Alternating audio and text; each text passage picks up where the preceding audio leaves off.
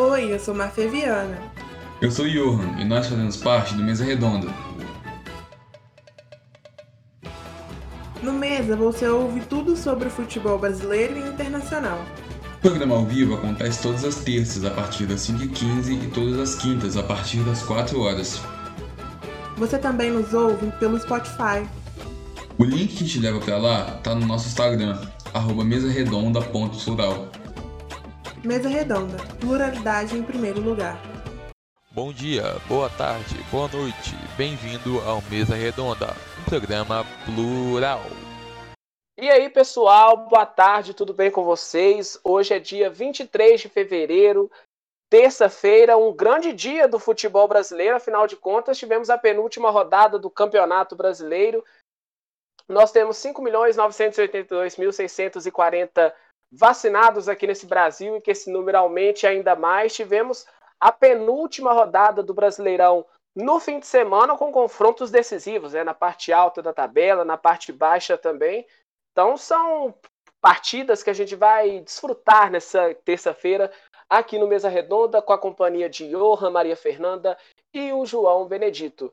Tudo bem, Maria? Fortaleza e Bahia era um confronto decisivo né? nessa reta final. Afinal de contas, as duas equipes disputavam a permanência na Série A e o Bahia goleou Fortaleza. Boa tarde.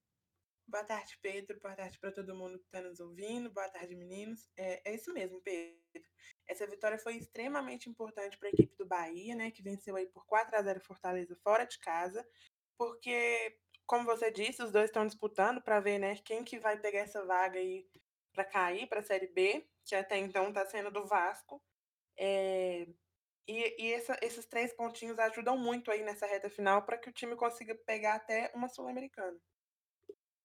Ser uma das últimas vagas a ser disputada, né, a Sul-Americana, que acaba sendo um prêmio para a equipe do Bahia, que viveu o campeonato quase todo disputando essa parte de baixo, foi caindo seu desempenho e está um ponto né, da Sul-Americana, que é ocupada pelo esporte na 14 posição. Esporte esse que perdeu para o Atlético em casa, mas pelo menos continua, na Série A, né, João? Conseguiu a permanência. Boa tarde.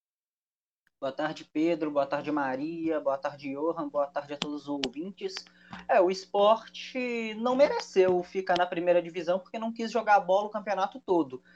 Mas joga a Série A do ano que vem porque tinha gente pior para cair. Pois é, a temporada que vai já se iniciar na, no domingo, né, no sábado e domingo, a temporada de 2021 com os estaduais. O esporte tem essa permanência cravada e agora vai tentar uma Copa Sul-Americana.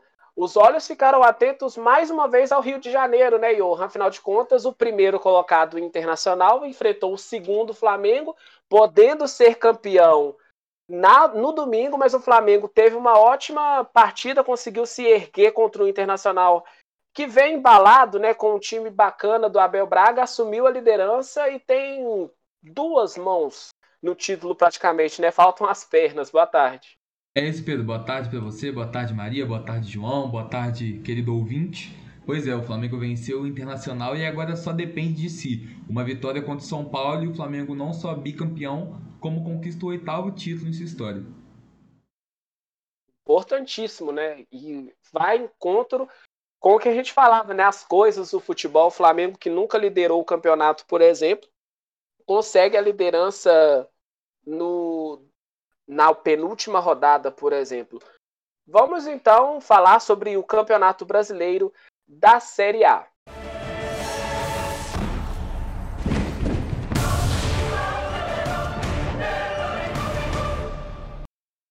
Corinthians e Vasco, João, fizeram um jogo no domingo, no mesmo horário, entre Flamengo e Internacional. E era aquele confronto onde a atenção estava mais para o Vasco, né? Que estava disputando uma permanência, conseguiu empatar contra o Corinthians. Complicou a situação do Vasco no campeonato. O Corinthians é aquela história, né? Nadou, nadou, nadou para chegar na Libertadores e morreu na praia.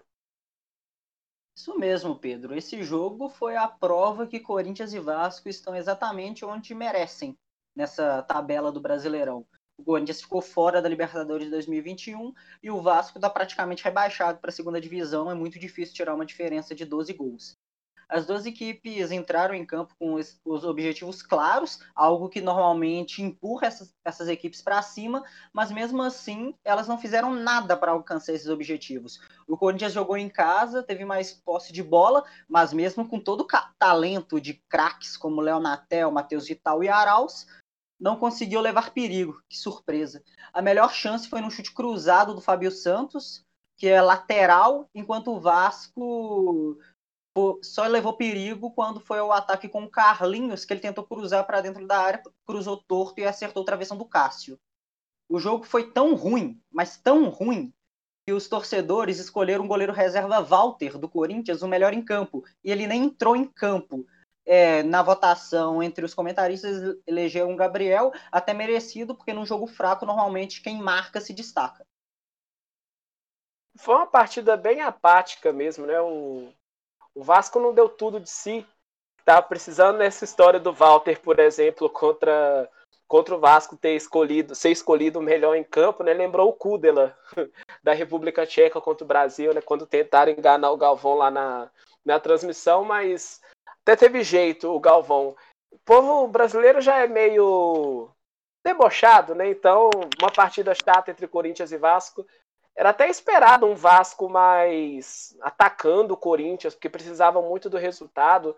Corinthians que perdeu para o Santos, então foi um, um, jogo onde o Corinthians não disputava tanto assim no campeonato, né? Afinal de contas, o Santos só, depende, só dependia dele para chegar à Libertadores como um empate contra o Fluminense. Mas Maria Fernanda, você acha que o Vasco, como a fala do João disse, mereceu cair para a Série B? Afinal de contas, 12 a 0 é improvável, né, contra o Goiás.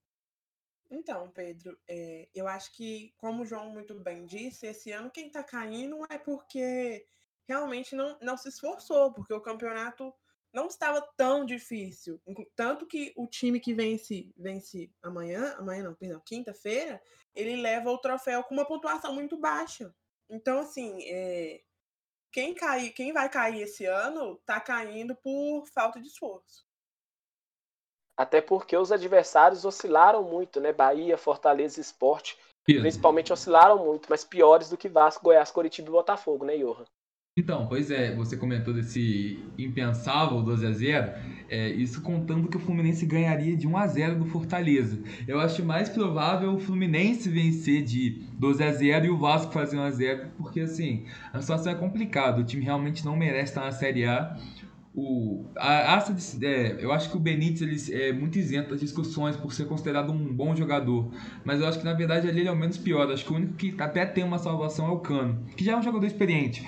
Mas o Benítez, assim, só queria destacar isso, que eu vi muitos torcedores falando ao longo da semana que ele e o Cano foram os únicos que tentaram fazer alguma coisa. Mas até eu diria que o próprio Benítez, ele só é isso, entre um bando de cabeça de bagre, vou chamar assim, ele é o menos pior. E agora o Vasco paga a conta de um campeonato de responsabilidade. E assim, como eu falei, não é um futebol que merece Série A.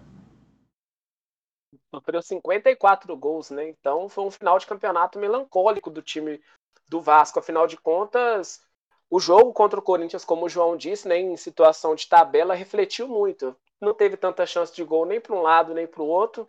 Tem uma partida chata, como o João disse. E para a última rodada, o Vasco precisaria além de um milagre, né? Então, para o Vasco fica complicado. Se para o Vasco complicou a situação da Série A, para o Corinthians, como eu disse, né, João, complicou para a Libertadores. O sonho acabou. É, complicou, encerrou qualquer ilusão que o torcedor tinha, mas eu era esperado, né? Eu queria dizer que eu estou surpreso com a não classificação, mas no início do campeonato o corintiano teve medo de cair, acabar em décimo lugar classificado na Sul-Americana é até um alento. Afinal, o Corinthians não jogou nada a maior parte da temporada, teve aquela arrancada ali né, no final do ano, mas que se encerrou logo com aquela goleada sofrida pelo Palme contra, o, contra o Palmeiras. E agora o time já tem que focar no Campeonato Paulista, né? Não briga mais por nada no brasileiro, já começa na próxima semana, e quem sabe conquistar uma Sul-Americana na próxima temporada, uma Sul-Americana que vai ser muito mais difícil do que costuma ser, que é um título que o Corinthians ainda não tem na galeria. Brigar por situação financeira, né? Afinal de contas, em décimo lugar ele levaria 18,5 milhões, uma posição a mais seria 1 milhão e 300 a mais nos cofres corintianos, né? Então, na última rodada, ia atrapalhar possivelmente o título do Internacional, né? Afinal de contas, tem essa combinação entre Inter e Flamengo no Campeonato Brasileiro. Vamos falar de Grêmio Atlético Paranaense, afinal de contas, a equipe do Renato Gaúcho, Maria Fernanda, antes de você falar de vocês dois, Maria, ou falar sobre o jogo, tem aquela história do Renato Gaúcho, né, Maria? Então, você que cobre o Atlético Paranaense e gosta tanto, ama tanto o seu Atlético Mineiro, é aquela partida onde os olhos ao Renato Gaúcho estavam firmes. Pois é, Pedro. É, o Renato já, já vem há muito tempo né, na equipe do Grêmio e com a saída do São Paulo, ele é uma das, das intenções do Atlético, né? Uma das pretensões aí, tá? Entre ele, Cuca e mais alguns que não foram divulgados ainda. É, é uma coisa que a gente já falou no outro programa. A gente. É difícil que o Renato saia do Grêmio, mas não, né? talvez a proposta que o Atlético faça seja muito agradável é, porque o time está tá com uma boa condição financeira. E assim, é, são tudo especulações, a gente tem que esperar um pouco. Eu acho que talvez. É, talvez. Talvez sexta-feira a gente já consiga ter uma, uma noção de qual será o futuro do Renato. Sexta não, do Grêmio, né? Sexta não.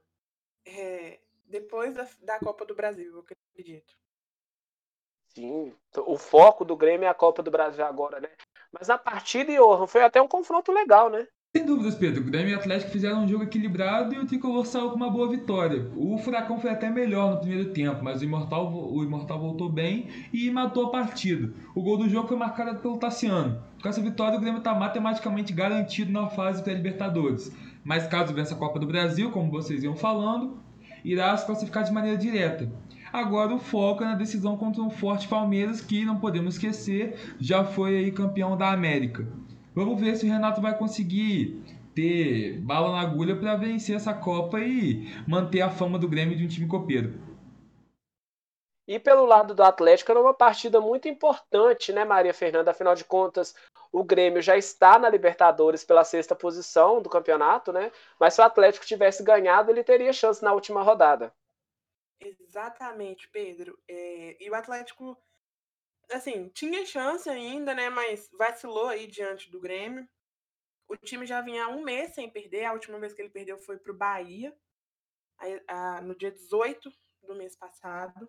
E assim, é, o time agora vai jogar a última partida contra o esporte, que também né, tá aí no meio da tabela, que vai ser mais uma partida para realmente completar a, a, o campeonato e fica com 50 pontos na nona colocação. É, já está garantido na disputa da Sul-Americana e agora é esperar a projeção para o próximo ano. É a próxima temporada que se inicia para o Atlético alcançar voos maiores. Né? Você, Johan, é, o Grêmio terminando em sexto lugar, né, ainda não está confirmado, afinal de contas, ele pode ultrapassar o Grêmio ou pode ser ultrapassado pelo Palmeiras, qual que é o balanço da temporada do Grêmio? Sexto lugar no Brasileirão e final de Copa do Brasil, tá de bom tamanho para a equipe do Renato? Pedro, de bom tamanho até tá, porém eu acho que poderia é, ter conquistado mais. A gente lembra que no começo do campeonato o Grêmio estava mal, chegou a estar tá ali permeando a zona de rebaixamento. Então acho que sexta colocação fica até pouco, mas como o time chegou na final da Copa do Brasil, aquele sentimento de justificou, né? Ah, não vou dar o meu foco no Campeonato Brasileiro para poder focar na Copa do Brasil e aí encerrar o ano com um título de grande expressividade, porque Copa do Brasil é um dos três títulos que qualquer time quer conquistar, assim como Brasileiro e Libertadores. Acho que os outros ficam mais em segundo plano. Campeão gaúcho também, né? Esqueci que o Grêmio foi campeão gaúcho de 2020. Mesma pergunta para você, Maria. Tá de bom tamanho esse nono lugar para o Atlético? Olha, Pedro, pela campanha de 2019 do Atlético, é uma coisa que eu sempre falo aqui, é, eu, pelo menos, esperava mais do time, mas é, vendo a campanha que ele fez, que já teve também na zona de rebaixamento, é, essa reta final que ele conseguiu engrenar, foi muito boa para a equipe. É, então, assim, poderia ter até conseguido uma vaga na Libertadores? Poderia, mas. Não conseguiu. Não foi né? disputada com afinco, né? Essa vaga da Libertadores. O foco do Atlético no, no decorrer do campeonato foi outro, né? Sim, era um, uma no início começou com uma disputa, né, de, de Libertadores, acabou sendo disputa contra o rebaixamento e que acabou ficando assim. Restou a Sul-Americana para o Atlético, então. Vamos ver se o Atlético consegue mais uma Sul-Americana, né? Afinal de contas, com o Thiago Nunes, ele foi campeão. Vamos falar de Goiás e RB Bragantino. Jogo do domingo, né? O Goiás estava disputando a permanência na Série A, era um confronto importante, até conseguiu ter um arranque final no campeonato, teve um segundo turno bom o Goiás, né, João? Chegou contra o RB Bragantino disputando a permanência, acabou empatando e dando um tchauzinho para a Série A esse ano. É, dá para dizer que o Goiás se despede da primeira divisão de uma forma até digna, né? E esse jogo com o Bragantino, apesar do placar em branco, diferente de Corinthians e Vasco, as equipes fizeram uma boa partida, com boas oportunidades para os dois lados, mas com uma falta de pontaria que, meu Deus do céu. O Bragantino foi melhor, né? Foi comandado pelo Claudinho, que agora é o craque e revelação do campeonato, foi eleito pela CBF, e conseguiu levar bastante perigo ao Goiás, só que o Marcelo Rangel, eu não sei porque que ele é titular e não Tadeu, mas ele pegou muito nesse jogo e manteve o 0 a 0 e o Goiás, mesmo mais desorganizado, né, num desespero para conseguir vencer e ainda lutar na última rodada, conseguiu chegar em alguns contra-ataques, mas parou no, no Cleiton e em alguns momentos bateu para fora um lance do do Fernandão lá, que você deve lembrar, um chute horroroso dele para fora, um, um cara que não costuma perder gol assim. Mas pelo nervosismo, né, na situação da tabela, o emocional tá bem desgastado, né? Afinal de contas, permanecer tanto tempo assim na zona do rebaixamento do campeonato não é fácil, né? Porque principalmente para jogadores de futebol é uma coisa que termina no domingo, no caso o jogo, mas continua durante a semana, porque você pensa, nós perdemos esse jogo, temos que reaver o outro. E o Goiás, até se for tirar a pontuação, nas últimas quatro partidas são duas vitórias e dois empates, né? Então são. É um resultado positivo, mas o primeiro turno foi, foi fraco do Goiás. Contra o RB Bragantino, criou algumas chances com seus dois centroavantes, né? O Fernandão e o Rafael Moura, chutou 14 vezes ao gol, mas apenas uma foi efetiva, né? Um jogo faltoso. O time, como eu disse, ficou nervoso de acordo com o tempo passava, afinal de contas, era uma final de campeonato, mesmo sendo em pontos corridos, né? E o Glauber até tentou tirar os três zagueiros do esquema, não surtiu tanto efeito. E o Goiás volta à Série B duas temporadas depois, né? Afinal de contas, na Série B de 2019, o Goiás subiu em quarto lugar e volta para essa Série B infelizmente o Goiás está vivendo essa fase ioiô, né? Não consegue se firmar no campeonato. Quem veio da Série B foi o RB Bragantino, né? Conseguiu se firmar nessa Série A. Foi o caso também parecido com o do Atlético Paranaense, né, João? Brigou muitas rodadas para ficar no campeonato, né? Tava lutando contra o rebaixamento em algumas rodadas do campeonato e acaba, assim como o Atlético, ficando com uma vaga na Sul-Americana. É um começo ruim né, do Bragantino, mas que no segundo turno engrenou de uma forma impressionante. Chegou a ser melhor campanha do segundo turno, só atrás do Inter. E termina com essa vaga na Sul-Americana. Volta a disputar uma competição internacional depois de muito tempo, o Bragantino. É, é ela termina né, essa rodada na 11 colocação com 50 pontos e vai começar a próxima temporada em viés de alta, porque essa ele encerra de uma forma que dá para considerar muito digna e de saldo positivo, já que o time não disputava a primeira divisão desde 97. Sim, e com esse empreendimento da Red Bull também, só corrigindo a minha informação, Goiás ficou em quarto lugar na Série B de 2018, tá? Então ele volta à Série B de 2021, então não foi em 2019 é uma temporada boa do RB Bragantino, né, Maria Fernanda? Você gostou dessa história de patrocinador com um clube que não tinha tanta expressão e que estava longe do Campeonato Brasileiro há muito tempo? Acabou dando certo, né? A, a primeira temporada do Bragantino na Série A. Pois é, Pedro. É, eu acho que essa questão ela só deixa evidente o tanto que um patrocinador faz a diferença no, no Campeonato Brasileiro. É, os times que têm grandes patrocinadores o, o RB, que conseguiu dar um up aí, né? Conseguiu subir para a Série A, conseguiu se manter, conseguiu ficar ali disputando. É... O Atlético Mineiro, que por mais que não tenha feito a melhor campanha do mundo, se manteve lá em cima. O Palmeiras, é... que também, né, tem um grande patrocinador, venceu a, a, Libertadores e assim, tá na final da Copa do Brasil e assim, é muito, muito importante faz toda a diferença no time um bom patrocinador. O Fluminense também já teve isso, né? No caso da Unimed, o título do Fluminense foi por isso também. Então, não foi por isso também, né? Foi uma série de fatores que levam a isso. Mas o patrocínio no futebol é importante, né? Afinal de contas, é, o campeonato brasileiro ele depende muito de renda da torcida. Os clubes são muito endividados, por exemplo, aqui no Brasil. Então, patrocínio sempre é bem-vindo. Vamos falar de Santos e Fluminense. Afinal de contas, era um confronto importante, né, Maria Fernanda? Eu te perguntei há algumas semanas se seria um fracasso se Santos não chegasse a Libertadores da próxima temporada. Você me disse que não. E acabou que o Santos conseguiu chegar lá pela última vaga, né? O Santos com o empate está na Libertadores de 2021. Pois é, Pedro. É, eu não sou santista, mas como venho acompanhando muito é, a temporada do time, é, eu ficaria muito sentida se o Santos não conseguisse se classificar, porque é uma coisa que eu já falei aqui mil vezes. Gente, não tem, não tem cabimento um time ser vice da competição e já não garantir uma vaga para o próximo ano. Não é justo isso. Mas, enfim, finalmente conseguiu classificar. Ótimo, parabéns à equipe. É, vamos falar da partida contra o Fluminense. No primeiro tempo, o lance mais importante aconteceu somente aos 15 minutos, com o Luca abrindo o placar para o tricolor carioca. Na continuidade, a, a partida se manteve apática e aos 33 o Fred colocou o João Paulo para trabalhar.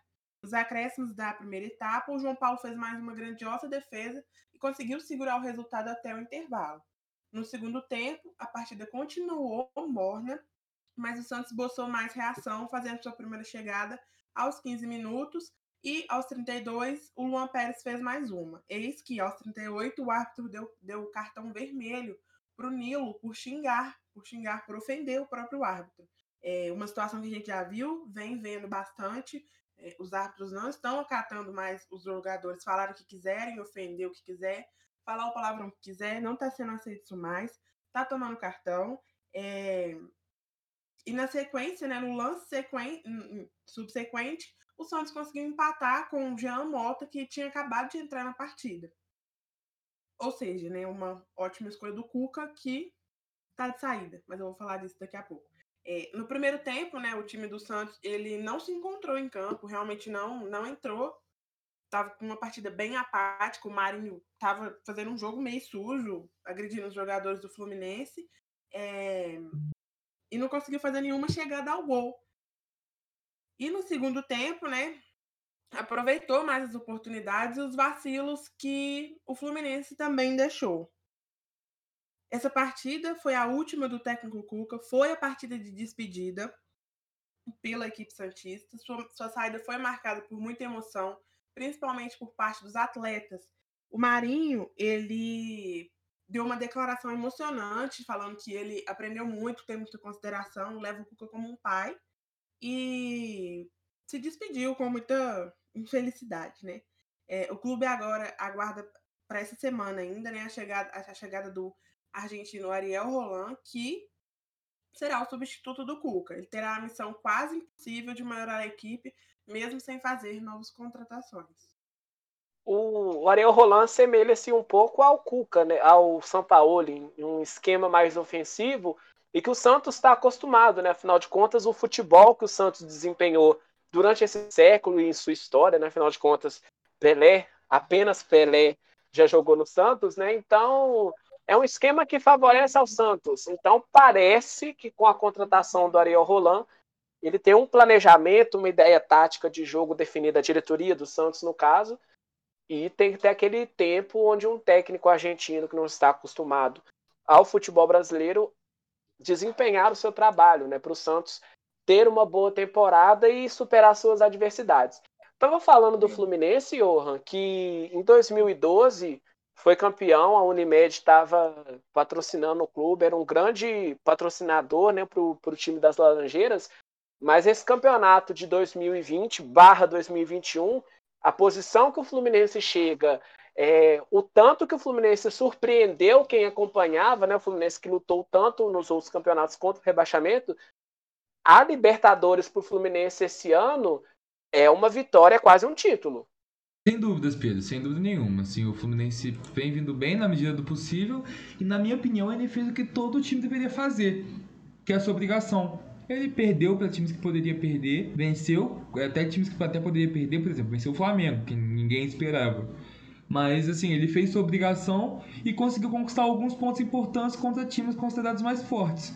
E num campeonato de muita instabilidade, que a gente vê, o time que foi líder está virtualmente rebaixado, fazer o feijão com arroz é o suficiente para você estar tá disputando a competição internacional de maior destaque do continente na próxima temporada. Que bom para o Fluminense, porque eu não, por mais que seja um rival sim, do estado, não tenho nada contra, pelo contrário, eu gosto de ver times cariocas indo bem para fortalecer o futebol do estado. E tomara que a gente veja um Fla-Flu no Maracanã, dois, né? Porque o estádio dos dois times, por mais que seja do Flamengo, é, numa Libertadores ano que vem. Falando um pouco mais do jogo, agora o Fluminense empata e chega na última rodada torcendo para o Flamengo, curiosamente, já que eu falei que os rivais não podem ser contra o outro, é o caso. Caso os dois cariocas vençam, o tricolor encerrará o campeonato na quarta colocação e não só garantirá vaga direta para Libertadores, como também recebe alguns milhões a mais, que, pô, ninguém está recusando, né? É, após o fim do campeonato, o Flu deve ir ao mercado em busca de algum técnico para a temporada de 2021, fazer um projeto ainda melhor. Acho que o segredo para o Fluminense é aproveitar as boas joias que vieram, como o Calegari, que é um grande lateral, é, equilibrar a experiência de jogadores que já compõem o elenco e ainda podem jogar mais um ano, como Fred Nenê, e tentar trazer nomes que foram bem em times de menor expressão, como um próprio Atlético Goianiense da vida. E quem sabe o Fluminense não surpreende de novo no que vem e chega longe na Libertadores. Na sua opinião, o Marcão não deveria ser efetivado como técnico do Fluminense, não, Johan? Poxa, Pedro, pra falar a verdade, não. Por mais que o trabalho tenha sido. Assim, a continuidade do trabalho tenha sido boa, eu. Não é a primeira vez que o Fluminense bota o Marcão. Em outras oportunidades ele não foi tão bem assim. É, acho muito legal ter um treinador que conhece o elenco, inclusive o Flamengo fora os títulos recentes, nas últimas duas vezes foi campeão de grandes títulos com técnicos interinos. A Copa do Brasil veio com o Jaime, que vem como interino, e o Brasileiro de 2009, aquele time do Adriano Imperador, que diga-se passagem, tem até um pôster aqui do meu lado. É, o Andrade veio para substituir o Cuca, o Andrade era interino e ganhou um título. Então talvez times cariocas tenham bons costumes com técnicos que já conhecem o, o elenco. Mas eu acho que isso vai mais para uma coisa de meio de temporada, sabe? Não me agrada a ideia de manter é, um cara que já está tão envolvido com o clube num, num projeto de longo prazo. Sim, é, até o Marcão conseguiu desempenhar um, um bom resultado para o Fluminense, 61 pontos. Faltando três ainda a ser disputado, né? Pode passar o São Paulo, igual você disse. Então, para a temporada seguinte do Fluminense, é um técnico que continue levando o Fluminense em alta, né? Afinal de contas, o torcedor quer isso, passou por tantos apertos, como eu disse, em temporadas anteriores, e agora o Fluminense vai disputar a Libertadores, só não sabe se diretamente na fase de grupos ou na pré-Libertadores.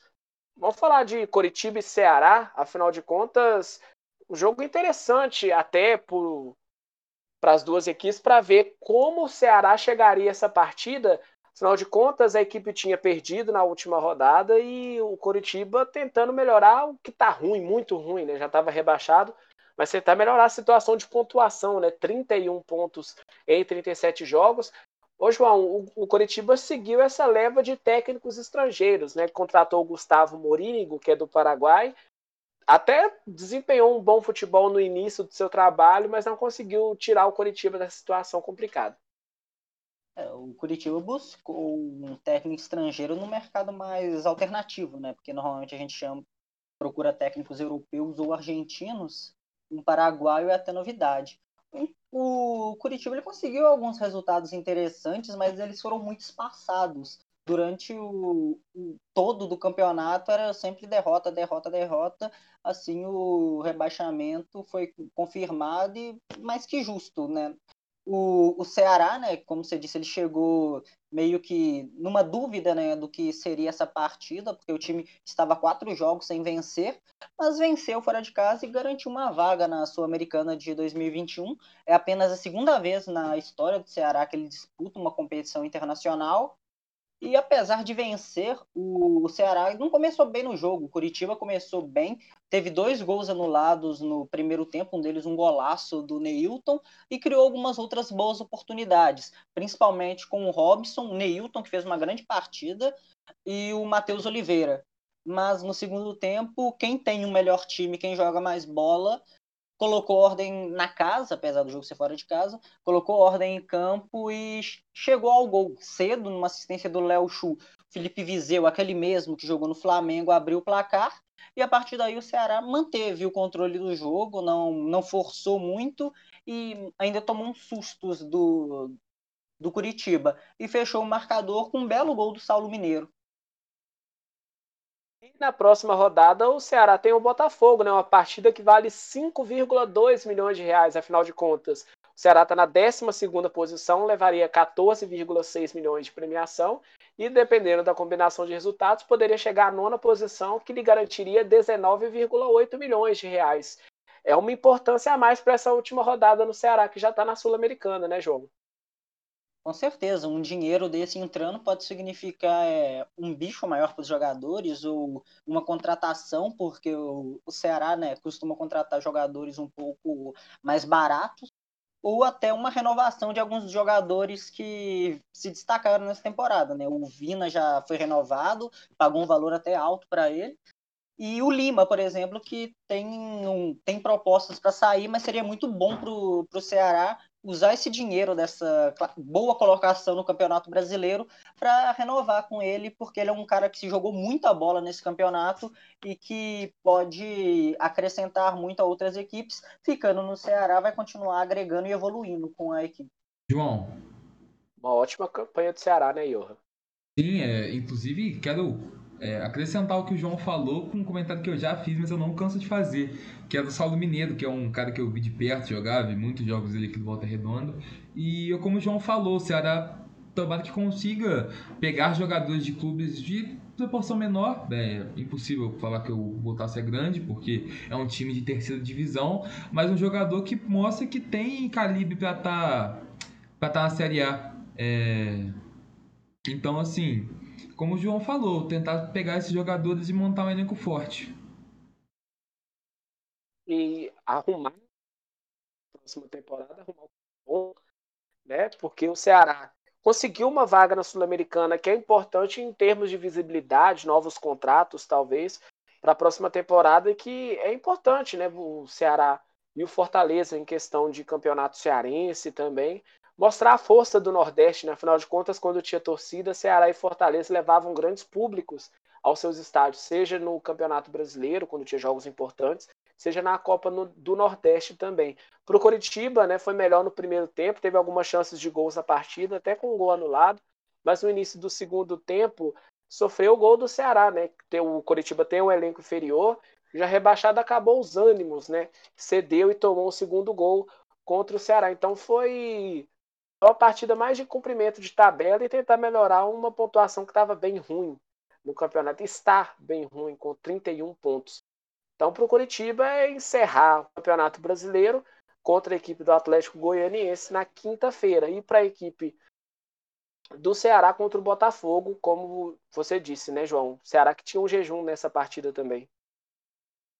Eram quatro jogos sem vencer, o time caiu muito de produção nas últimas rodadas mas assim como eu falei no Bragantino, o saldo da temporada do Ceará é positivo. E esse trabalho do Couto Ferreira é algo que a gente tem que parabenizar, porque se fosse realizado num trabalho de um time do Sudeste, provavelmente a gente estaria falando dele em seleção, mas como é no Nordeste, passa batido. Mas o trabalho dele, uma continuidade impressionante também, tem que ser aplaudido porque ele tirou o Ceará de uma situação difícil na temporada passada e elevou muito o patamar desse clube seguiremos acompanhando a temporada do Ceará de 2021. 17 horas e 52 minutos, você está aqui na Rádio Plural. Eu sou Pedro Henrique de Souza, na companhia da Maria Fernanda, do João e do Johan. Falamos da, das partidas né, do Campeonato Brasileiro, Corinthians e Vasco, da penúltima rodada do Campeonato Brasileiro. Corinthians e Vasco empataram em 0 a 0 jogo que quase, matematicamente ainda não, né, mas virtualmente rebaixou o Vasco e tirou o Corinthians da disputa de Libertadores, Grêmio 1, Atlético Paranaense 0, Goiás e RB Bragantino ficaram no empate, o Goiás também está rebaixado, Santos 1, Fluminense 1, as duas equipes irão para a Libertadores da próxima temporada. Coritiba e Ceará 2 a 0 para o Ceará, classificado para a Sul-Americana. E também tivemos Maria Fernanda, Palmeiras e Atlético Goianiense, mas antes disso você tem um recado para quem está nos ouvindo? Isso mesmo, Pedro. Para você que está nos ouvindo, entrou agora e não é, e nós já falamos do seu time, né? É muito fácil de resolver esse problema. É só você nos ouvir no Spotify. E o link para você acessar está na bio do nosso Instagram, que é o arroba mesarredonda.plural. E vamos falar de Palmeiras e Atlético Goianiense. É, no primeiro tempo, né, um ataque. O primeiro ataque efetivo né, da partida ocorreu aos 21 minutos e é, foi um chute de fora da área do Vinha que conseguiu abrir. É, que não conseguiu abrir o placar. Perdão, abriu o placar nesse momento, aos 21 do primeiro tempo. A reação do Atlético Goianiense não demorou muito e no minuto seguinte o Nicolas já colocou o goleiro Everton para trabalhar. O Felipe Melo também tentou de fora da área e quase ampliou a vantagem do Verdão. Palmeiras dominou é, no final do primeiro tempo, chegando com Rony, e, é, mas não conseguiu ser efetivo. O Matheus Vargas conseguiu igualar a partida aos 43. No segundo tempo, o Palmeiras retornou em campo, pressionando bastante e não dando espaço para o Atlético, que é, só conseguiu fazer uma chegada de expressão aos 28 minutos. No mais, é, não houveram mais chegadas efetivas e o segundo tempo completamente morno, apático, parecendo um treino. Comentário maldoso, né, Maria Fernanda? Sétima posição para o Palmeiras é pouco no campeonato, né? Mas tendo em vista que tem final de Copa do Brasil e foi campeão da Libertadores. Então, Pedro, é... não acho que seja maldoso. Eu acho que é, é assim. Mentira, é maldoso sim. Mas eu acho que para alguém falar uma coisa dessa, ela, tem, que, tem que analisar tudo. O Palmeiras, é, ele foi muito bem em todas as competições que ele está participando. Um sétimo lugar é uma colocação muito boa, porque se você está disputando uma, uma, Libertadores, uma Copa do Brasil, um Mundial, é, não tem como você se dedicar a um campeonato brasileiro. O Palmeiras teve um momento que fazia parte, fazia jogo dia sim, dia não. Então, assim, fica muito apertado para uma equipe. Eu acho que a sétima colocação é uma ótima colocação. E é isso. O, o técnico o mundo também. voltou. Que... Como é que é? Foi pro outro lado do mundo, voltou. Exatamente. Tem que analisar também que o time trocou de técnico no meio do campeonato. Então, assim, é, é um trabalho que foi muito bem feito e que não tem como se cobrar mais. Muito bem. E o Atlético Goianiense calou minha boca, né, Iô? Achei que ia ser rebaixado e está classificado para a Sul-Americana. Pois é, Pedro, é aquilo, tem que ver o trabalho. Com, com o Atlético Goianiense, é uma, uma conquista estar na Sul-Americana, disputar uma competição internacional como você bem falou, o Atlético que já está garantido na Sul-Americana, é, ficou nesse empate com o Palmeiras fora de casa e mostrou o que é o jogo dele. Ele imprime bem suas propostas de jogo e consegue pontos importantes contra times fortes. O clube precisa tentar manter a boa, a boa base do elenco ali, manter essa base para evoluir ainda mais e, pô, quem sabe chegar longe na Sul-Americana. É um clube que, assim, eu fico otimista, mas eu entendo que tem outros melhores, sabe? É, mas é aquilo, às vezes, como eu falei do Fluminense, ser, ser estável, conseguir fazer boas atuações, conta mais do que às vezes genialidade ou técnica. Então, talvez se o Atlético conseguisse manter assim, com bons resultados contra times inferiores e tirando pontos importantes de times superiores, pode ir longe, tanto no brasileiro quanto na Sul-Americana. Esse mesmo Atlético que imprimiu uma dificuldade muito grande para o time do Palmeiras, né, Maria Fernanda? Porque ele estava com um time bem recheado, o Palmeiras. Sim, Pedro. É... O time do Palmeiras é muito difícil você falar assim, ah, esse é o time titular, concretizar isso, falar, fulano de tal é, é o dono da posição sem mudança. É muito difícil você você você conseguir é, afirmar uma titularidade nesse time. Mas é um time que, que veio com atletas que geralmente entram como titular. É, e o, e o Abel Ferreira não estava na beirada do campo, estava expulso, né, cumprindo suspensão, mas o auxiliar técnico é, diz que vai aguardar ainda os reforços, né, para a Copa do Brasil. Entre eles está o Wesley, que volta após quatro meses parado, e o retorno do Gabriel Menino, que teve uma, uma luxação no joelho há umas duas semanas, mais ou menos. É... O empate, né, leva o Palmeiras aos 58 pontos, garantindo pelo menos a sétima colocação, como já dissemos. É... E o destaque dessa partida foi o golaço do Vinha e é... o golaço também feito pelo Matheus pelo Matheus Vargas. Foram duas belas batidas na bola, né? Um... Gols interessantes nessa partida do Palmeiras contra o Atlético Goianiense. No futebol brasileiro a gente não chuta tanto de fora da área, né, Johan? Acabou que nessa partida tivemos dois. No jogo, Pedro, é...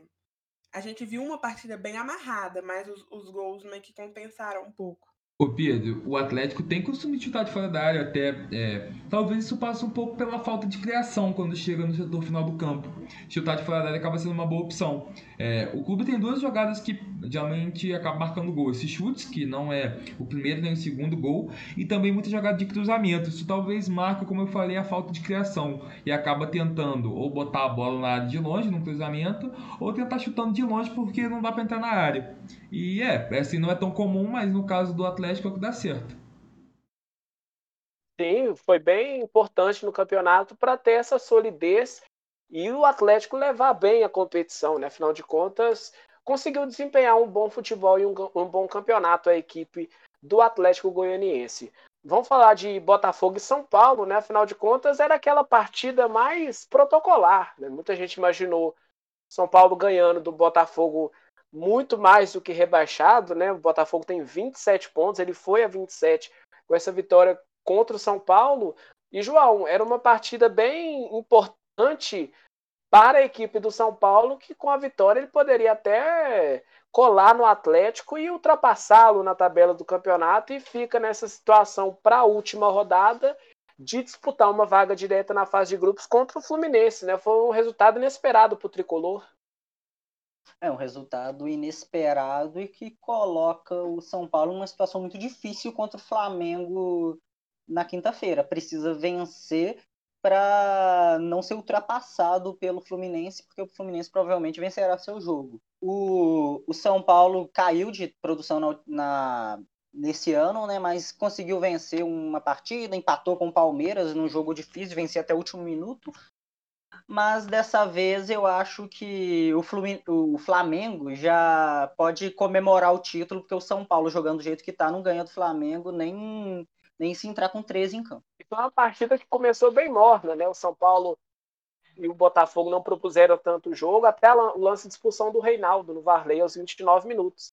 O Botafogo conseguiu ir para cima da equipe paulista, teve três chances boas com o Enio, Thiago Volpe fez defesas importantes, né? e no segundo tempo o Matheus Babi fez o gol, com a assistência do Varley, e o São Paulo até pressionava o clube carioca, reagindo nos contra-ataques do jogo.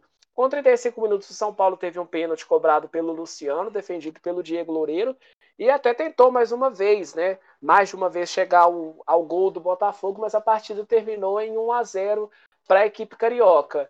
Tirar ânimo da equipe do Botafogo era difícil, né, Johan? Mas conseguiu surpreender o São Paulo. Conseguiu, Pedro. Se eu comentei que o Fluminense torcia, to, quer dizer, torcia não, vai torcer pro Flamengo na última rodada, é, acabou que o Botafogo também ajudou, porque se o São Paulo tivesse vencido, não haveriam chances matemáticas do, Bota, do Fluminense superá-lo. Então acabou que com essa vitória aí do Botafogo, o Fluminense ainda tem chance de entrar na Libertadores. No final, ajudou um rival e agora o Fluminense precisa da ajuda de outro rival.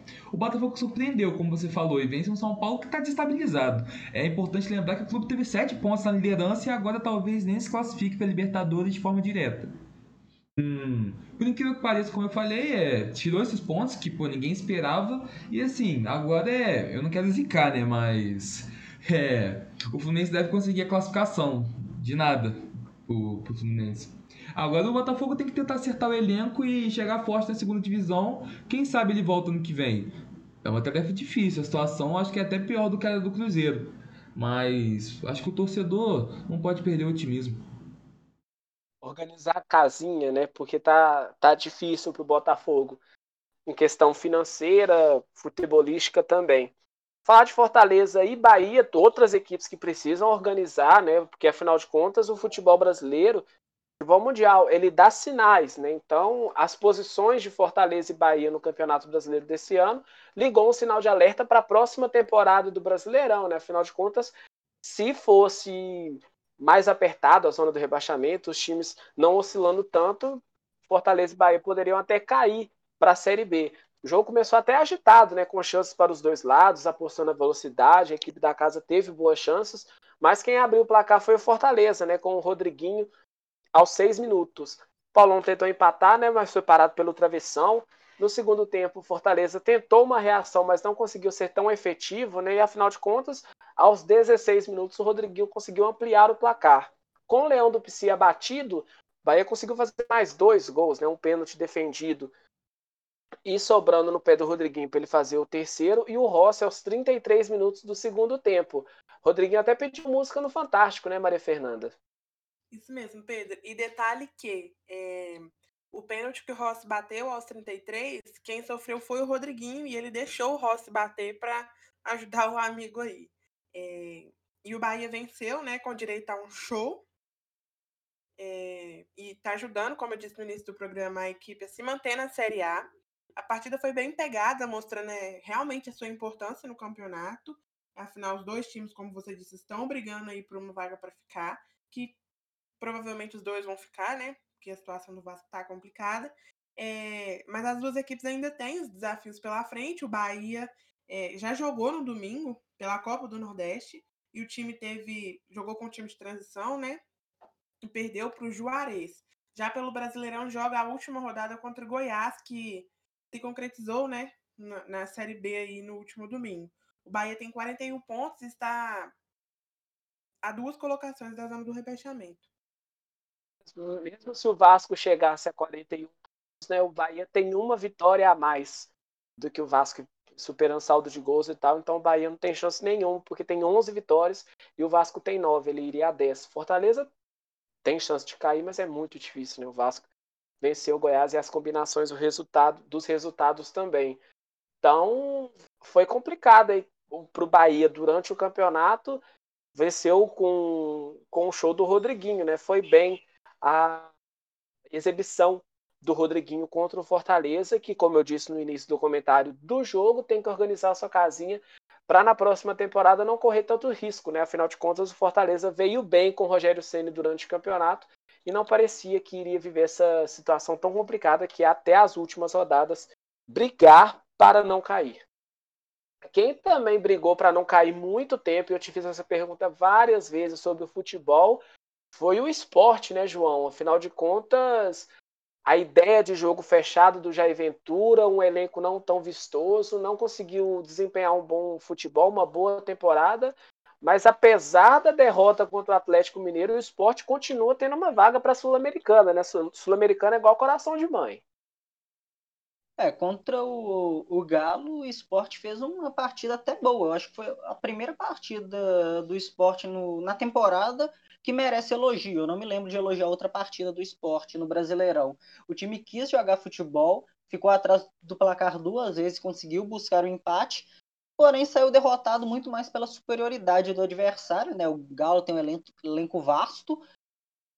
Com esse placar, o esporte é o 14 colocado e tem um jogo muito difícil contra o Atlético Paranaense na próxima rodada que é para garantir essa vaga na, na Sul-Americana. Tem que torcer para uma derrota do Bahia, um empate, e vencer algo muito difícil, que é vencer o Atlético, porque, como a Maria disse, é um time de investimento, um time que, que sabe jogar futebol. Era uma partida complicada para a equipe do esporte, né? afinal de contas, um Atlético pressionado pelo seu desempenho até conseguiu jogar bem, como você disse, né? mas o Atlético conseguiu ser superior, né? Os gols da partida com o Jair Rafael Thierry contra e o Marrone e o Sport com o Thiago Neves e o Dalberto, né? Foi, foi um confronto onde o Sport e o Atlético manteram os ânimos quentes, né, João? É, o jogo começou num, num alto nível, né, com as duas equipes criando, principalmente o Atlético, né? E o gol sai cedo, o, o, o que obriga o esporte a mudar a sua postura, porque o, pelo que eu observei no início do jogo, parecia que o esporte entraria em campo naquele padrão dele. Mas como o Galo ficou na frente logo cedo, o esporte precisou acordar para a vida e tentar jogar bola. Uma temporada de altos e baixos para as duas equipes, né? Afinal de contas, o Atlético, pelo seu desempenho, até tentou um título que não veio e o esporte para permanecer na Série A. Última rodada para o esporte vale muito, né, João?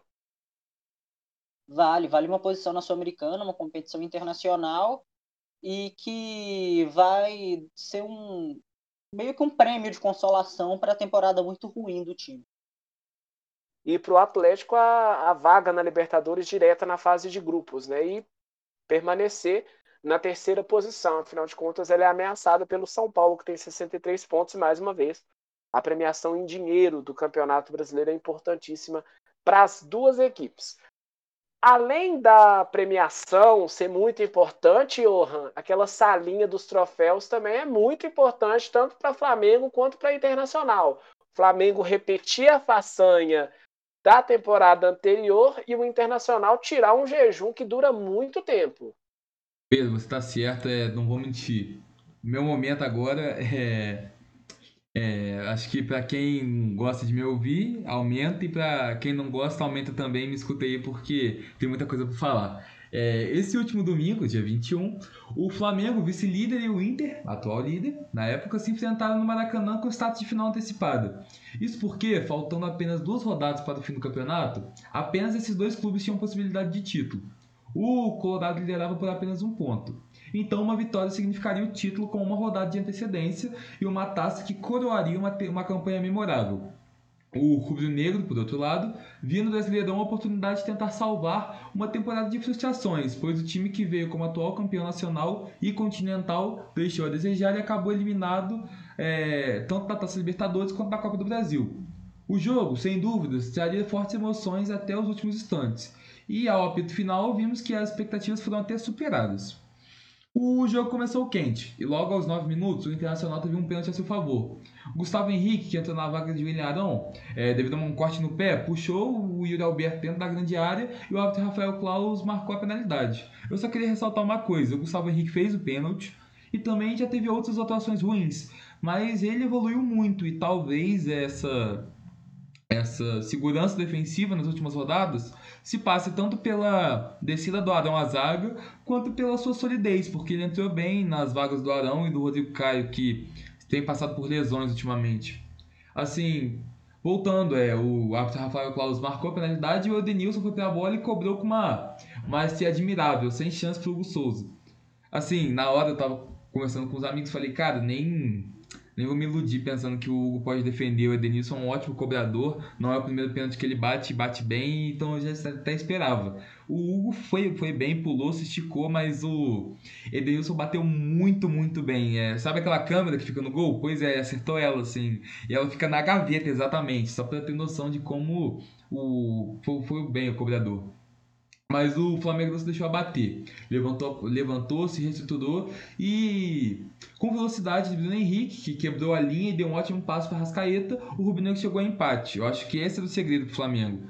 É velocidade, porque o o Inter chegou, se, é, se fechou, resolveu não vou dizer tentar segurar o resultado, mas ele adotou uma postura mais defensiva. E o Flamengo usou da velocidade, que é um ponto forte, para quebrar a linha. E o Arrascaeta mostrou mais uma vez ter muito artifício, porque pegou um bom chute de perna esquerda, uma bola rápida, difícil, mas mostrou porque que é um gênio.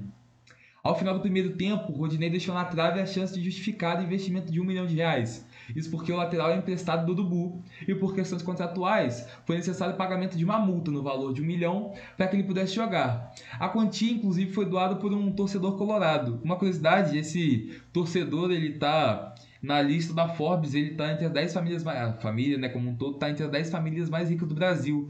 E uma fortuna avaliada em 4,9 bilhões de dólares. Então acho que um milhão de reais foi o truco do pão para ele. Mas ele pagou e o Rodinei jogou. E logo no começo do segundo tempo, o lateral jogou tudo pelo ralo ao ser expulso após uma entrada forte em Felipe Luiz. A decisão do vermelho foi polêmica e dividiu opiniões. Assim, inclusive eu quero aproveitar o momento para perguntar a opinião de vocês. João, você achou que essa entrada foi a ponto de uma expulsão? O que, que você achou disso? Ah, eu achei que foi para amarelo, não foi. Não usando aquela desculpa do foi sem querer, mas eu não achei com intensidade suficiente para uma expulsão. Até porque o próprio Rafael Klaus, em outras ocasiões, em lances parecidos, em alguns ele nem deu amarelo e outros apenas deu amarelo. Eu achei ele muito incoerente. Isso é algo que a gente não pode aceitar daquele que é considerado o melhor árbitro do Brasil, cotado para a Copa de 22. É, Pedro, Mafês também querem falar sobre isso que vocês acharam, porque, dando minha opinião, inclusive, eu achei que é, era compreensível se ele não desse vermelho, não vou dizer que era no vermelho claro, mas eu também achei passível de cartão vermelho. Então eu acho que é, não, nunca dizer interpretativo, mas não acho que o vermelho foi um absurdo, acho que é justo também, assim, como se ele desse o amarelo, não podia reclamar de roubo. É, Johan, eu concordo com o que o João disse. É, eu não acho que era necessário um vermelho. É, houveram lances também que, como o João mesmo disse, que ele errou na interpretação. Eu acho que uma partida tão importante como foi, esses erros não não não cabiam ali, sabe? Mas eu não concordo com o vermelho. Não, eu acho que faltou coerência, né, pelo, pelo árbitro de vídeo eu acho que o Rafael Klaus viu o lance, ele estava vendo o que aconteceu na partida e o árbitro de vídeo chamou ele como uma interpretação do árbitro de vídeo. Né? O árbitro de vídeo não nasceu para ser interpretativo, ele nasceu para ser claro. E como o João disse, a Mafê também, é, durante o campeonato, se o mesmo árbitro com um lance muito parecido deu cartão amarelo ou não deu cartão em todos os lances, uma partida crucial para o campeonato que mudou sim os rumos do jogo. O vermelho foi injusto para o Rodinei. Eu acho que o Rafael Claus errou muito nisso daí, mas é a questão de hipocrisia, né? Se fizerem uma entrevista com o Leonardo Gaciba, ele vai falar que o árbitro acertou e até uma comissão internacional falando que o árbitro de vídeo acertou na jogada. É difícil? É difícil, mas tem que ter uma coerência para a gente ter fiel ao VAR, que já demora muito no campo e quando erra, erra feio e muda os rumos do campeonato, Johan. Ô Pedro, mas você disse uma coisa que eu acho que estava certo, é o árbitro de vídeo era para ser mínimo de interferência, máximo de eficiência, né? Mas a interferência máxima e a eficiência duvidável. Assim, questionável. Mas é, como eu falei, dividir opiniões cartão vermelho. Eu até concordo que podia sim ser para amarelo, mas eu não acho que o vermelho foi um absurdo. Eu acho que, como você falou, é, depende da interpretação, mas agora também não há o que fazer, né? O fato é que com o jogador a mais, o Flamengo teve amplo domínio do jogo. Pelos pés do craque da partida, saiu a jogada que deixou o Carioca em vantagem.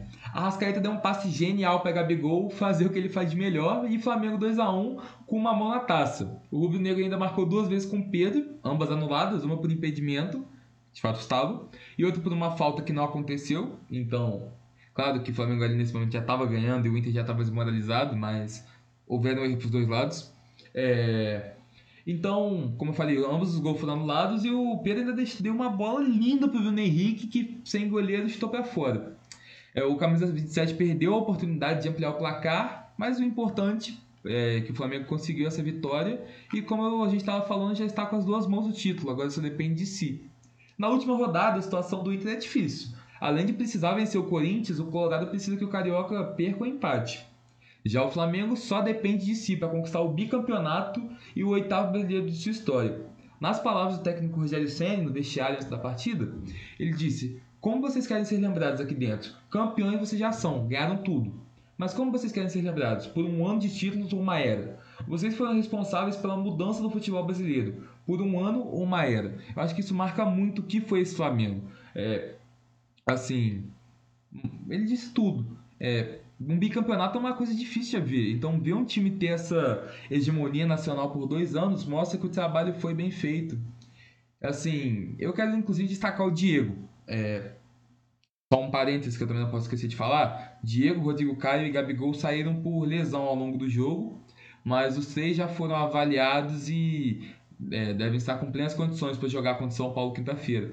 O único que traz dúvida é um jogador que na verdade não é nem titular, é o César. Ele teve uma, uma torção no joelho e não joga mais por um bom tempo.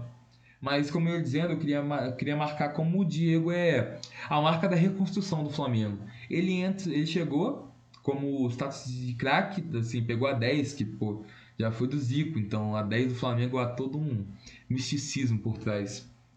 E ele chega, como eu disse, como status de craque, falhou por diversas vezes, era muito peão, girava para um lado e para o outro, atrasava o jogo, coisa que ele ainda faz em alguns momentos, não vou mentir.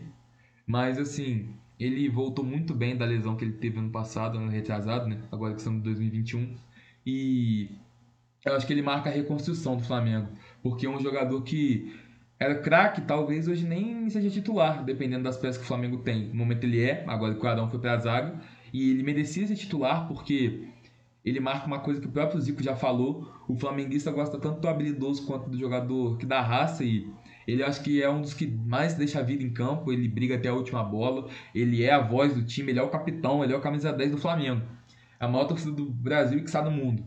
Então, eu queria marcar como ele marca, eu queria marcar como ele marcou é complicado. Eu queria falar como ele marca essa reconstrução do Flamengo de um time que não trazia tanto perigo, assim, perdeu uma final do Sul-Americano, não tava, a gente diz que a Sul-Americana é a segunda opção dos campeonatos internacionais, o Flamengo nem campeão conseguiu ser. E hoje campeão da Libertadores, talvez bicampeão brasileiro. E bom, o Diego marca essa reconstrução, é um jogador que eu tenho como um dos ídolos do clube e ao lado de nomes como Gabigol, Bruno Henrique, Arrascaeta, não pode ser esquecido pela torcida, porque como eu falei, ele é não só essa marca de reconstrução, como também uma voz dentro dos vestiários. O Flamengo agora vai com um jogo da glória eterna, eu gosto muito dessa frase. E tá nítido que essa última rodada promete emoção até os últimos instantes. Inclusive eu deixo questionamento, será que o Flamengo vai conseguir defender seu título e conquistar o bicampeonato ou o Inter vai acabar com um jejum que já dura 42 anos? Assim, se o Flamengo for campeão, a gente não pode deixar de dar parabéns ao Inter, porque, como eu disse no começo, foi uma campanha memorável. O clube foi bem dentro das suas limitações, perdeu grandes nomes como Guerreiro, Salavi, lateral. E, bom, teve a perda do Kudê, que foi muito forte também. É, talvez podia estar em situação melhor se o Kudê tivesse ficado. Mas agora, não quero dizer que resta um milagre, porque o futebol é uma caixinha de surpresas. Mas precisa, precisa fazer sua parte e contar com um pouco de sorte. Bom, acho que. Só até é o último minuto, né, Johan? É, a, acho que essa é a máxima do futebol, só acaba quando termina. Parece redundante, mas é muito verdade essa frase. Futebol brasileiro é uma realidade há muito tempo, né? Vou fazer uma pergunta para vocês três, né? Porque é a mesma pergunta. É um pouco complicada. Começar por você, João. Se o Flamengo for campeão, qual é a porcentagem em influência de título do Rogério Ceni e do Domi? E se o Inter for campeão, a porcentagem do Abel Braga com o Cudê? É, eu acho que do, do Rogério é. Vamos colocar um 70%, porque o, o Domenech comandou o Flamengo pela maior parte do campeonato, acho que mais de um turno, não tenho certeza, o Johan pode me corrigir. Mas o Rogério, mesmo chegando com alguns resultados controversos, ele conseguiu colocar o time na liderança, coisa que o Domenech não conseguiu. Já o, o Abel, eu acho que dá para ficar 50-50 pro Abel e o, e o Kudê. Porque o Abel pega o Inter na liderança, né? E, e cai. E cai muito mas consegue recolocar. Então, é, vamos ver nessa última rodada qual vai ser, mas para mim é isso: 70-30 para o Rogério Domenech, Abel e Cudê 50-50. Você vai nessa linha do João Mafê? Sim, Pedro. É, eu só diminuiria a porcentagem do Flamengo, né? Colocaria aí uns 35, 40 para o Rogério, porque é, é, meio que o inverso, né, do, do, do Inter. O Abel deu uma caída é, e fez. Talvez o Flamengo chegou a, a liderança por causa do Abel, né? Que fez o, o Inter cair um pouco. É, mas não tiro tanto é, é, o valor do Rogério Senna, porque chegou bem pressionado até, porque o, o, o, técnico anterior fazia muito a diferença, e assim, é, e no Inter, 50-50. Eu acho que os dois fizeram trabalhos excelentes. Você está no seu local de fala, Ion. Afinal de contas, você cobra as duas equipes. Sim, Pedro. É, vou começar falando pelo Inter. Eu acho que 50-50 é justo, porque o Kudê fez um bom trabalho, mas acabou caindo, e depois se recuperou. Então, assim, se recuperou não, o Abel veio no seu lugar e se recuperou. Então, acho que 50-50 fica justo, mas pro Flamengo eu discordo da Mafia em tirar do Rogério, eu colocaria mais, eu daria 80% talvez. O, o time do Domenech não me agradava, principalmente defensivamente.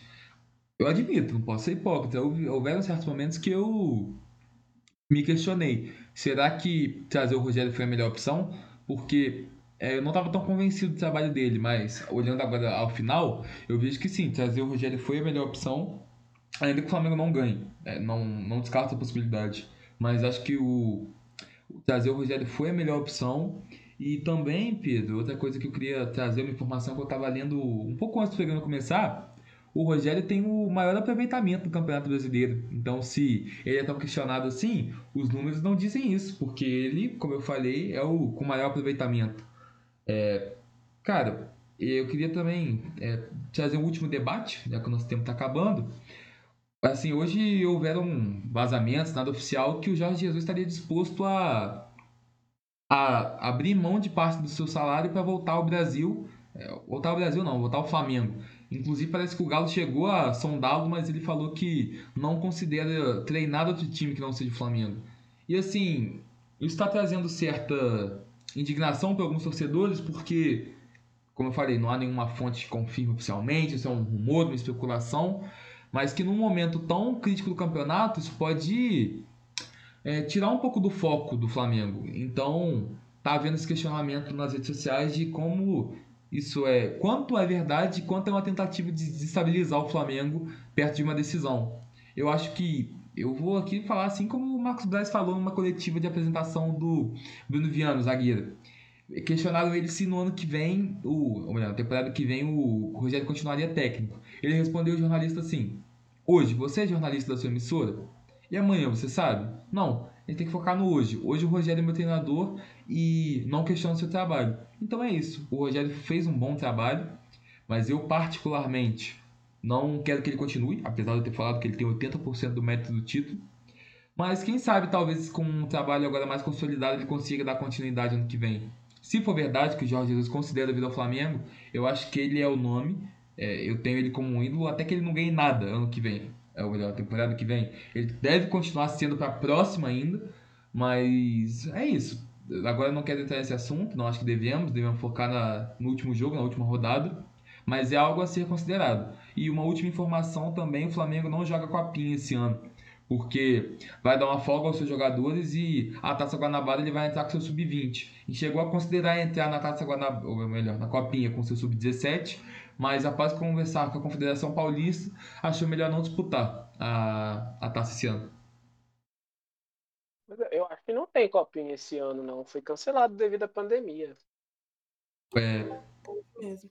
Ah, melhor Sim. ainda então, eu tava lendo isso, que o Flamengo chegou a considerar botar o sub-17, mas já informou que não vai. Tem que até é, ler um pouco mais sobre isso, Thiago, no próximo programa, porque foi uma notícia que eu li essa semana, então não sabia que a Copinha tinha sido cancelada há tanto tempo, que foi uma notícia recente.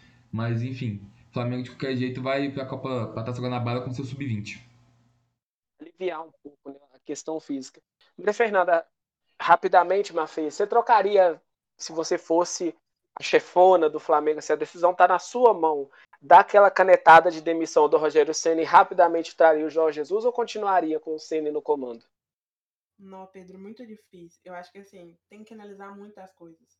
Tem que analisar a visão.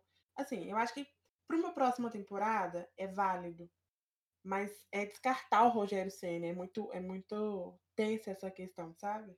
Muito difícil. Maria, posso só fazer um questionamento em cima do que você falou? É, talvez falar que ele foi campeão brasileiro. É, eu, eu tô sendo talvez um pouco mal acostumado em dizer isso. Mas com o time que o Flamengo tem, Campeonato Brasileiro eu acho que é pouco, eu juro pra você. Eu lembro que eu falei no começo do ano que o Flamengo não seria campeão da Libertadores. Isso por uma. Por um. Ah, esqueci o nome, assim, uma, uma superstição. Eu acho que o time que joga no seu estado, no seu estado, no seu estádio nunca ganha. Como a final seria no Maracanã, eu achei que aquilo, ali que o me falou, o Flamengo não ganha esse ano. Mas é uma superstição, mas querendo ou não, o Flamengo foi eliminado das competições cedo ainda. Então acho que o brasileiro acabou sendo pouco na, em questão do Rogério, que você fala isso. Sim, porque ele que foi o treinador eliminado da Libertadores e da Copa do Brasil. Mas você não concorda que isso é um trabalho que, tipo assim, ele chegou, é, foi eliminado porque realmente ele não teve tempo de trabalhar bem com a equipe. É, você não acha que depois desse tempo que já se passou, é, que ele já trabalhou com a equipe, ele não está dando bons resultados, não? Não, concordo que ele está dando bons resultados sim, mas é, aí é tudo questão, no caso da diretoria, como o Pedro falou, como se vai analisar o trabalho final ou o trabalho como um todo, porque por mais que está no passado, não pode ser descartado, entende o que eu quero dizer? Sim. Tudo termina no sim da má fé, então. É isso, né? A última palavra é sempre delas, assim, a gente só fala assim, senhora. Não, que exagero. Já que o Johan falou, a única coisa que eu tenho a dizer é ficar em cima do muro. Muito bem. Devido a essa discussão, né, Flamengo Internacional, botamos muitos pontos, né, sobre permanência de Rogério Ceni, a temporada do Flamengo, um confronto importante, o VAR como sempre tentando chegar e falar, ó, esse cantinho aqui é meu, tem esse espaço para mim na imprensa. Foi essa partida, Flamengo Internacional, foi um grande confronto, né? Faz 10 anos, rapidamente, que o Brasileirão não é decidido na última rodada, a última vez foi em 2011, com o Corinthians e Vasco, né? Alcançaram a possibilidade de levantar o troféu do Brasileirão lá em 2011. João Benedito, chegamos ao fim do Mesa Redonda. Boa noite, os seus abraços e acerte a porcentagem da eliminação de Carol Conká no Big Brother. Difícil. É, tem aquela campanha daqueles italianos, né? Então talvez a porcentagem caia um pouco. 97% de rejeição. E os meus abraços são para todos os ouvintes, para vocês, companheiros de bancada virtual, e para ouvinte de sempre, a Inara, um abraço para ela também, e que todos estejam com a gente quinta-feira, aqui, 4 horas da tarde. Mas hoje não tivemos aquelas piadas ruins do seu âncora. Então, Acho que hoje no Big Brother alguém vai ser tombado. Bang, bang, Maria Fernanda.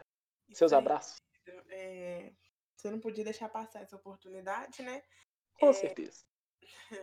Primeiro eu queria agradecer né, ao Carlos, nosso professor responsável, né? Professor responsável pela rádio. Ele ajuda a gente muito, né?